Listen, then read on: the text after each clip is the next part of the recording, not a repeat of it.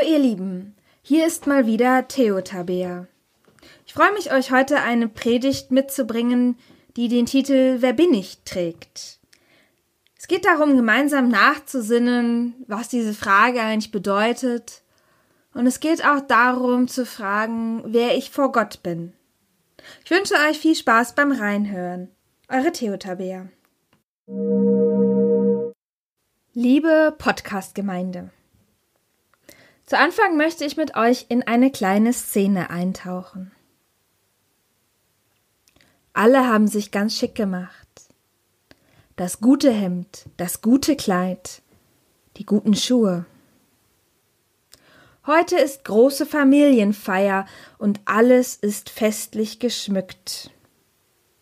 Kerzenleuchter, blitzende Gläser, schöne Servierten, Menükarten, die das Feinste versprechen. Nur einer scheint hier mal wieder nicht richtig hinzupassen. Das schwarze Schaf der Familie, so nennen sie ihn. Wenn man ihn anspricht, dann sagt er Und endlich eine Ausbildung gefunden? Oder hm, bist du gerade wieder arbeitslos oder hast du jetzt mal was? Oder auch ja, wie sieht's denn eigentlich aus so mit den Plänen, ne? Wolltest ja mal Gartenbau machen. Oder, ja, du hattest es ja auch nicht immer leicht. Und ach, du, wenn du dich nochmal so richtig anstrengst, ich kann dir da auch nochmal irgendwie einen Ausbildungsplatz vermitteln, wenn du willst. Der Angesprochene zuckt nur mit den Schultern. Ja, was soll er auch groß sagen? Alle wissen doch Bescheid. Er macht einen Scherz und man lacht gemeinsam. Als der Abend fortschreitet, trinkt er das eine oder andere Bier zu viel. Das scheint es irgendwie leichter zu machen. Seine Scherze werden immer schlechter. Wie schön, dass alle mal wieder zusammengekommen sind, sagen alle, dass auch er nicht gefehlt habe. Er, das schwarze Schaf, lächelt müde, Vielleicht würde er doch noch mal Gartenbau lernen, scherzt er, oder ganz berühmt werden und groß rauskommen. Es wird später. Die Gäste gehen, nur ein kleiner Kreis bleibt noch, der harte Kern, wie man so sagt. Er, den sie das schwarze Schaf nennen, setzt sich ans Klavier. Es wird still. Nur die Klaviertöne füllen den schummrig beleuchteten Raum. Mit der Musik konnte er schon immer Menschen erreichen. Er konnte seine Gefühle ausdrücken, seine Liebe zu allen Menschen, seine Liebe zu Gott, von dem er doch irgendwie glaubt, dass es ihn geben könnte. Wer bin ich? Das ist eine schwierige Frage. Er, denen ich euch als schwarzes Schaf vorgestellt habe. Was denkt ihr, ist er ein Versager, ein Schulabbrecher, ein begnadeter Musiker, einer, der zu oft über den Durst trinkt, jemand, der sein ganzes Leben nur falsch verstanden wurde, am Ende vielleicht sogar ein verkanntes Genie.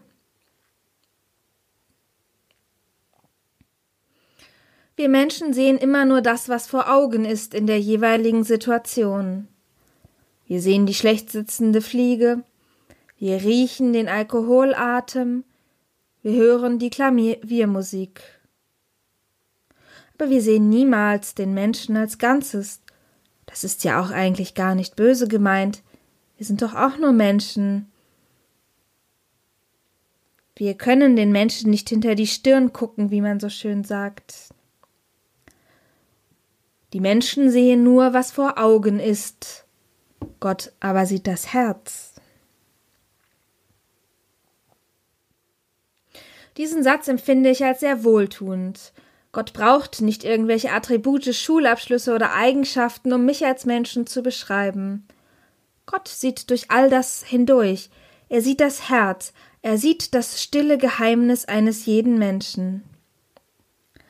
Das Herz, das ist für die hebräisch schreibende Gemeinschaft der Bibel die Seele des Menschen, der Sitz des Lebens. Man kann es sogar als das Leben selbst übersetzen. Das Herz steht stellvertretend für den ganzen Menschen.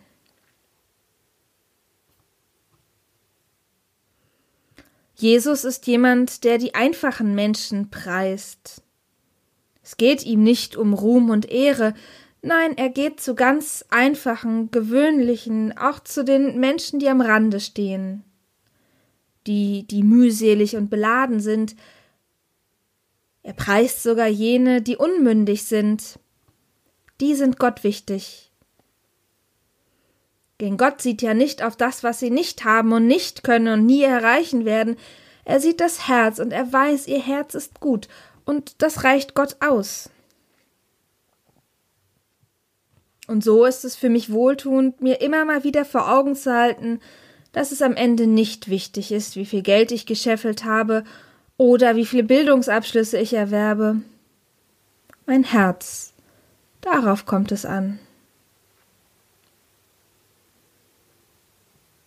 Wer bin ich? Nur die Summe meiner Teile? Das, was ich über mich denke? Oder das, was andere sehen?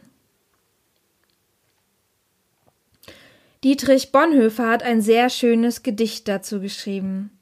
Das würde ich euch gerne als kleinen Ausschnitt vorlesen. Zum Hintergrund kann man sich vielleicht nochmal klar machen, dass Bonhoeffer zur Zeit des Nationalsozialismus gelebt hat. Er war Widerstandskämpfer, er hat sich in der bekennenden Kirche engagiert. Er starb 1944 im KZ. Finde die Worte, die er über sich findet, die er an Gott findet, sehr stark. Wer bin ich? Sie sagen mir oft, ich träte aus meiner Zelle, gelassen und heiter und fest, wie ein Gutsherr aus seinem Schloss. Wer bin ich? Sie sagen mir oft, ich spräche mit meinen Bewachern, frei und freundlich und klar, als hätte ich zu gebieten. Bin ich das, was andere von mir sagen? Oder bin ich nur das, was ich selbst von mir weiß? Wer bin ich? Der oder jener? Bin ich denn heute dieser und morgen ein anderer? Bin ich beides zugleich? Vor Menschen ein Heuchler und vor mir selbst ein verächtlich wehleidiger Schwächling? oder gleicht, was in mir noch ist, dem geschlagenen Heer, das in Unordnung weicht vor schon gewonnenen Sieg? Wer bin ich? Einsames Fragen treibt mit mir Spott. Wer ich auch bin, du kennst mich, dein bin ich, o oh Gott. Ich empfinde die Worte von Dietrich Bonhoeffer als sehr eindringlich. Ich finde seine Frage, wer bin ich? Das dringt mir richtig in den Körper rein, das merke ich. Und deswegen möchte ich nochmal mit einem Trostwort enden. Denn der Mensch sieht, was vor Augen ist, doch Gott sieht in das Herz. Und so sind wir alle bei Gott geborgen. Amen.